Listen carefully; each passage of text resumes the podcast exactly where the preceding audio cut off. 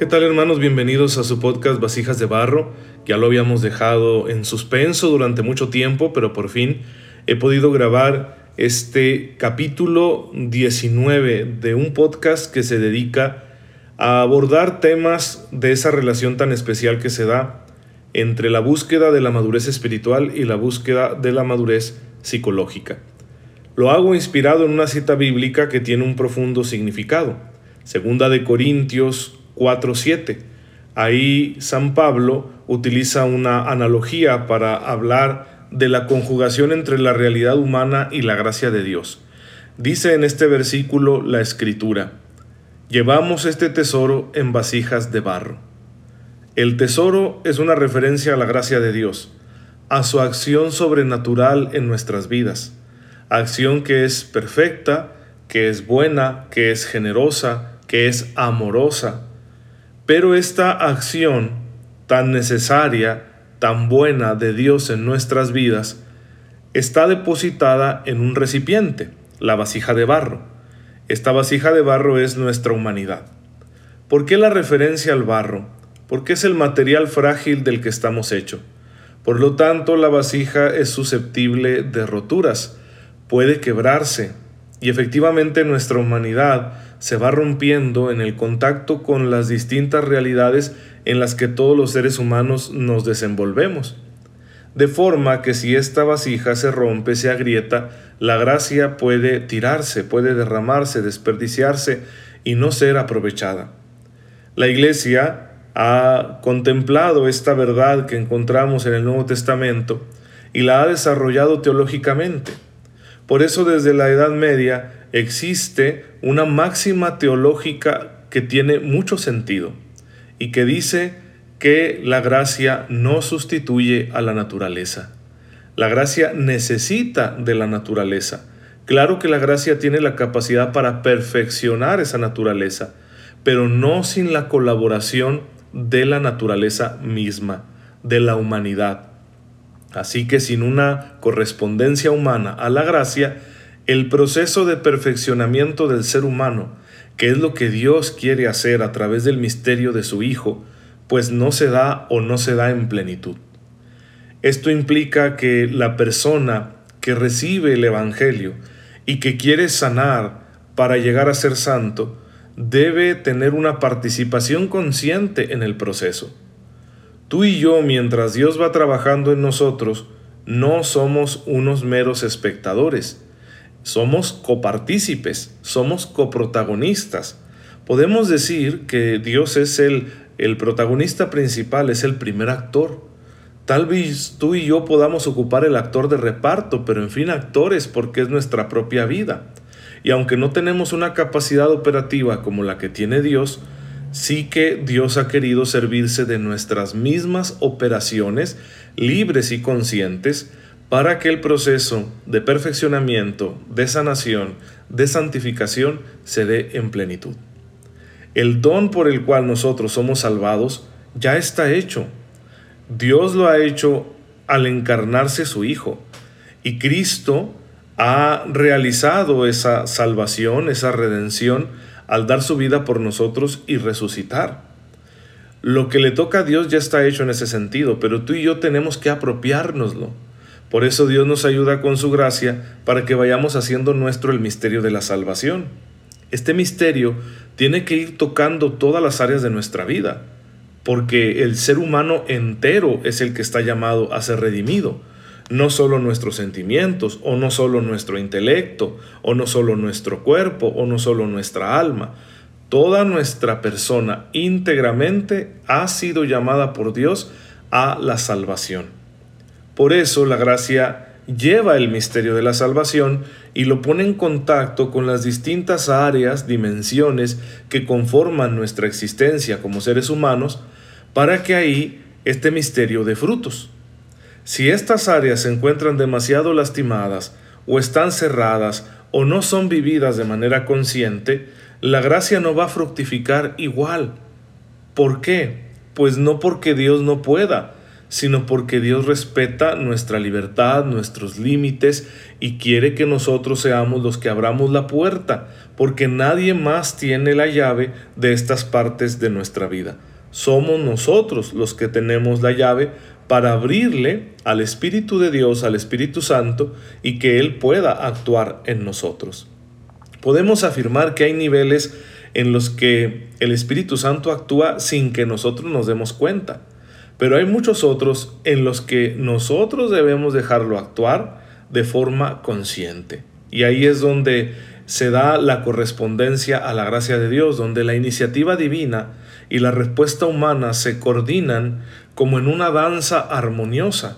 Y esto es lo que va a hacer que el proceso de sanación y de santificación pues sea mejor, más pleno y dé los frutos que Dios está esperando de nuestra vida.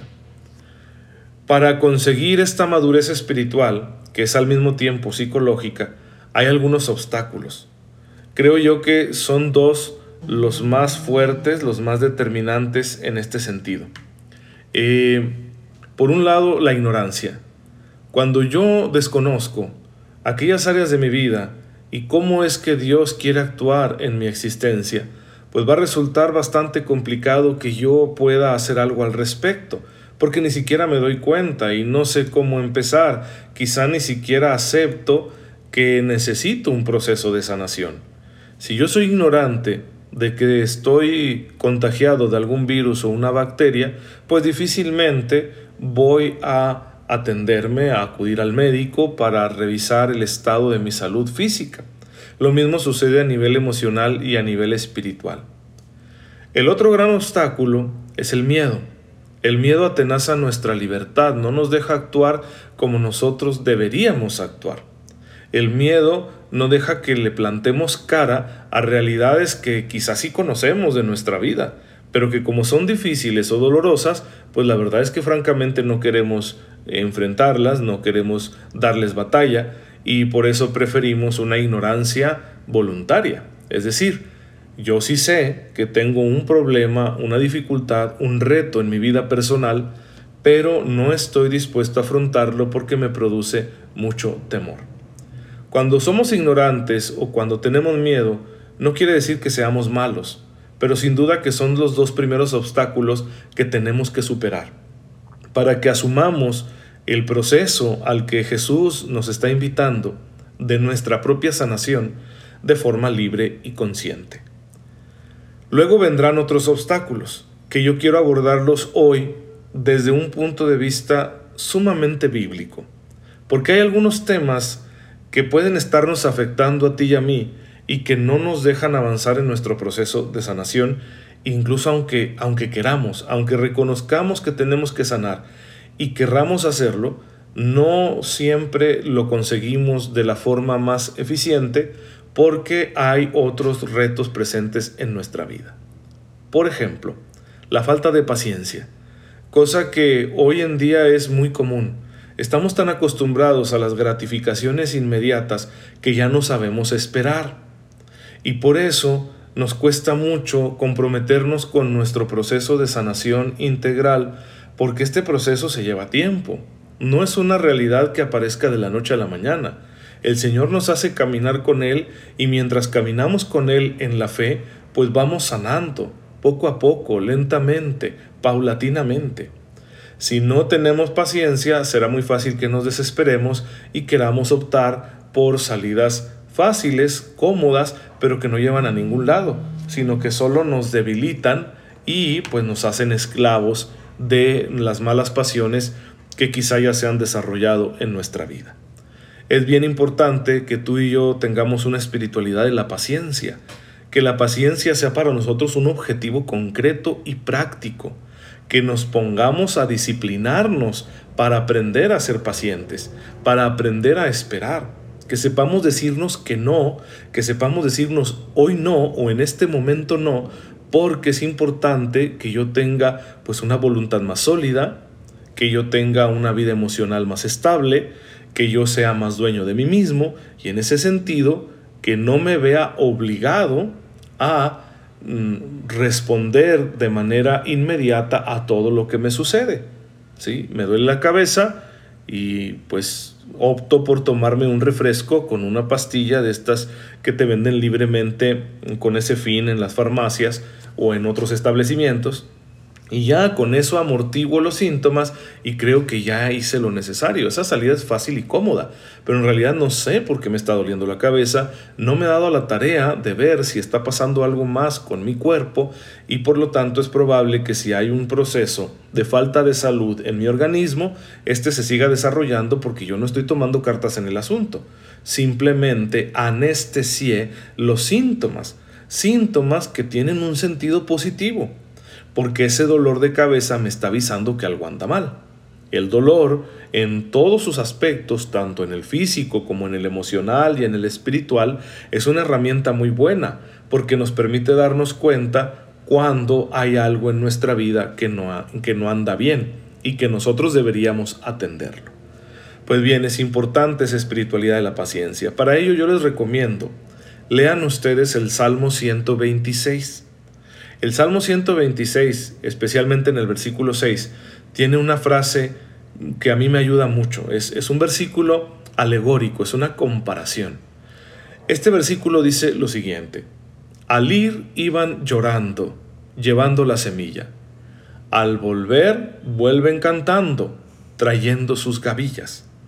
El contexto de este salmo es el siguiente. Se trata de un salmo que celebra el regreso de los cautivos que se encontraban en Babilonia desde hacía 70 años a Jerusalén. Recuerden que el pueblo judío, la ciudad de Jerusalén, fueron invadidos por los babilonios. La ciudad fue sitiada, sus murallas derribadas, el templo destruido y gran parte de la población de Jerusalén y sus alrededores fue deportada a Babilonia y allá vivieron como ciudadanos de segunda durante 70 años. Imagínense la desesperación. Imagínense el dolor de este pueblo que se ve humillado y oprimido y el anhelo religioso que tenían de volver a aquel lugar que para ellos era tan importante porque era la tierra que Dios les había dado cuando los sacó de Egipto. Ahí estaba el templo que le habían construido a Dios para darle culto y ahora no podían hacerlo conforme a su propia religión. Todo esto habla de la esperanza de un pueblo que sigue confiando en Dios a pesar de las dificultades. 70 años pasan y luego pueden regresar por fin. Y cuando regresan vienen llenos de júbilo. Su esperanza ha dado frutos. Dios ha actuado y los ha vuelto a liberar. Pues ese es el contexto en el que se escribe el Salmo 126. Se utiliza una alegoría, una comparación tomada del mundo agrícola que los judíos de aquel entonces entendían muy bien. Porque cuando uno siembra, siembra con esperanza y con dolor no sabe si se va a dar la cosecha o no. Pero cuando la cosecha se da, entonces viene la alegría. De manera que este salmo es una alabanza a la esperanza, a la capacidad de esperar. Pues con ello la palabra de Dios nos indica que la paciencia es sumamente importante en nuestra vida. Si nosotros queremos llevar una vida mejor, vernos libres de nuestras angustias, necesitamos aprender a esperar. La esperanza, la paciencia cristiana no es una virtud pasiva. No se trata de cruzarnos de brazos esperando que Dios lo haga todo. No, se trata de actuar haciendo todo lo que nosotros podamos, pero con la confianza de que los resultados están en manos de Dios y de que van a llegar en el tiempo apropiado, en el tiempo oportuno. Aquí les voy a decir una frase que suena mucho a cliché, pero que en realidad tiene mucho sentido. Los tiempos de Dios son perfectos. En el tiempo oportuno llegará esa bendición que tú estás esperando. Si no ha llegado hoy es porque tal vez no es oportuno el tiempo tal vez porque esa bendición te haría más daño que bien, y por eso mismo Dios te hace esperar, o porque al hacerte esperar está fortaleciendo tu espíritu para que no seas esclavo de la inmediatez. Pues bien, he ahí el por qué ser pacientes es de suma importancia para nuestra sanación. Yo tengo que empezar hoy a hacer ejercicio para sentirme mejor físicamente, o a tener higiene mental para sentirme mejor emocionalmente, o a desgranar el rosario para sentirme mejor espiritualmente. Y eso se va a llevar tiempo. no va a haber un beneficio inmediato. Es probable que las bendiciones yo no las experimente en este, perdón, en este mismo momento, pero las experimentaré después. Ah, lo que yo debo hacer por lo pronto es esperar y no ceder a la ansiedad. Así que para solucionar nuestra ansiedad, que es un enemigo en todo proceso de crecimiento, requerimos una espiritualidad de la paciencia. En segundo lugar está la rectitud. Ustedes pueden encontrar un montón de citas bíblicas, especialmente en el Antiguo Testamento, acerca de la rectitud. Los rectos son alabados como aquellos que agradan a Dios. El hombre que lleva una vida íntegra, ese es el que le agrada a Dios. ¿En qué consiste la rectitud? ¿En qué consiste la integridad?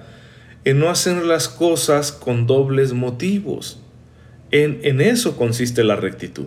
En que si yo cumplo un mandamiento, si yo hago una obra buena, la estoy haciendo por el bien mismo, por agradar a Dios y no por buscarme a mí mismo, no por buscar mi vanagloria, no por buscar el aplauso o una satisfacción egoísta.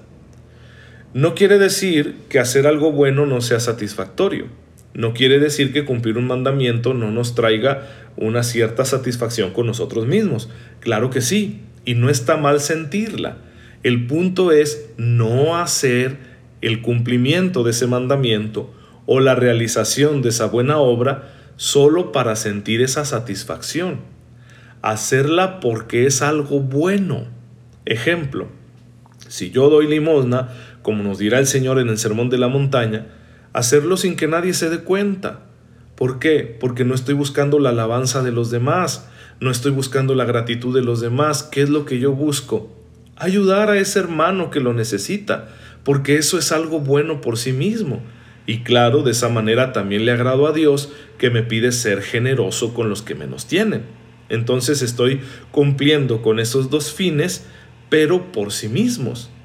Si aquella persona a la que yo le doy esa limosna me dice gracias, pues eso se siente bien y no está mal sentirse bien con ello. Gloria a Dios que podemos sentirnos bien cuando hacemos algo bueno pero no quiere decir que yo voy a estar dando limosna para que la gente me dé las gracias porque eso me hace sentir bien.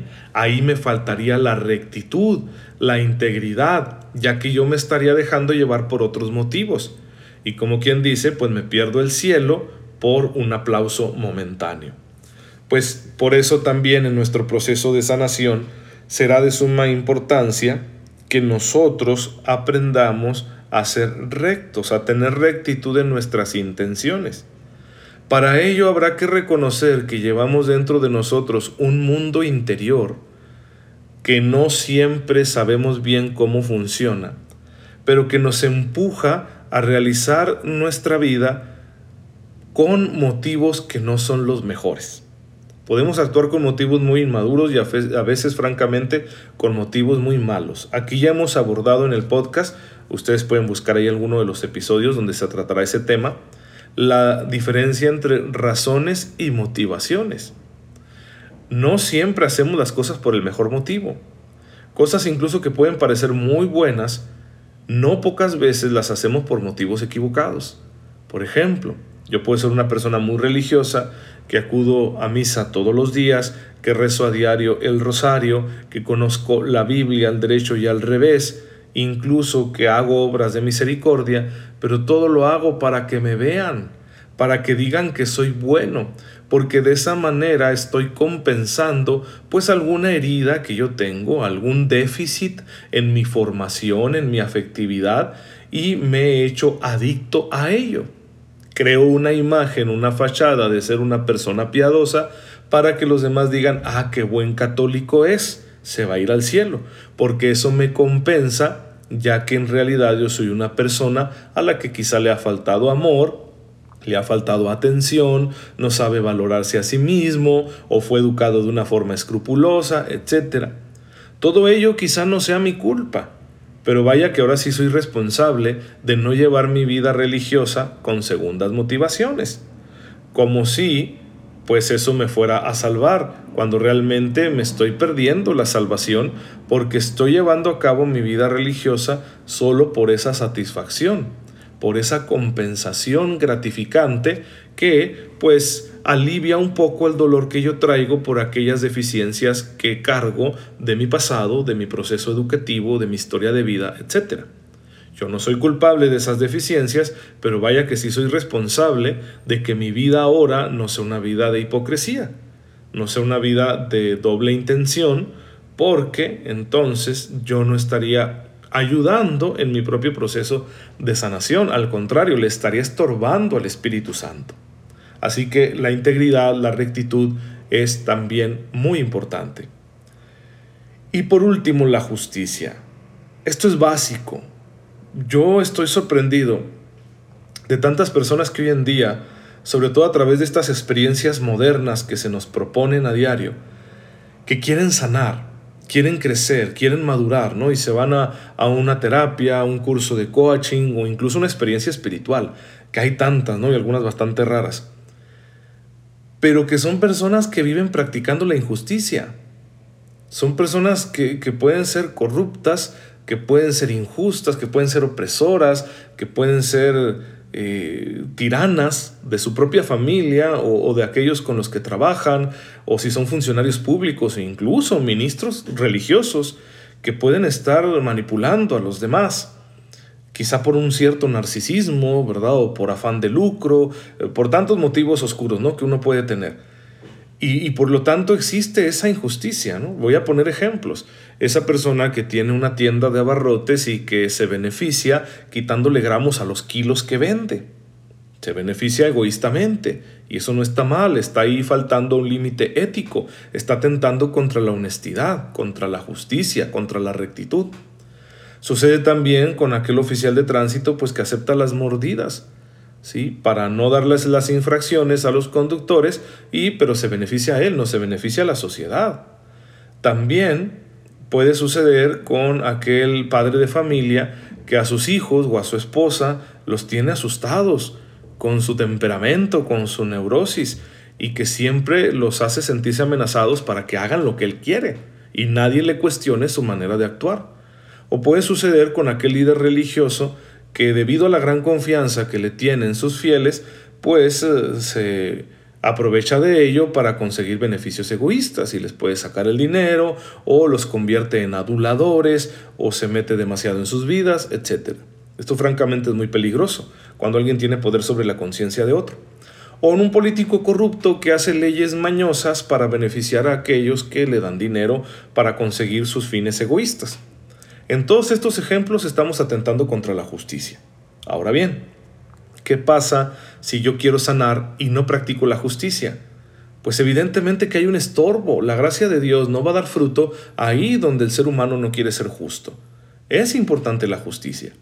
Al respecto, yo los invito a que lean el capítulo 58 del libro del profeta Isaías, donde ustedes van a encontrar un texto muy interesante de esa ligazón que hay entre la práctica de la justicia y la sanación. Concretamente, en el versículo 8 está escrito que si se practica la justicia, tú brillarás como aurora y tus heridas se sanarán. Me llamó mucho la atención ese versículo y claro, lo entiendo por todo el contexto del capítulo 58 del libro del profeta Isaías. Léanselo por favor y se van a dar cuenta por qué ese versículo dice eso. ¿Por qué se habla del esplendor de la vida de una persona? ¿Por qué se habla de que las heridas de esa persona sanarán? Es muy interesante saber que esa sanación se dará cuando se practique la justicia, y no solo en el respeto a los derechos de los demás, sino también en la solidaridad con sus necesidades. Pues bien hermanos, quiero compartir con ustedes este episodio del podcast Vasijas de Barro para darle continuidad a este trabajo que estamos haciendo de sanación integral, de sanación de las heridas interiores, de conexión entre madurez psicológica y madurez espiritual y que lo estamos difundiendo a través de redes sociales. Lo he preparado con mucho cariño para ustedes, espero que les sirva y pues recibiré sus comentarios al respecto. Que el Señor esté con ustedes, que Dios los bendiga, cuídense mucho y recuerden lo importante es sanar.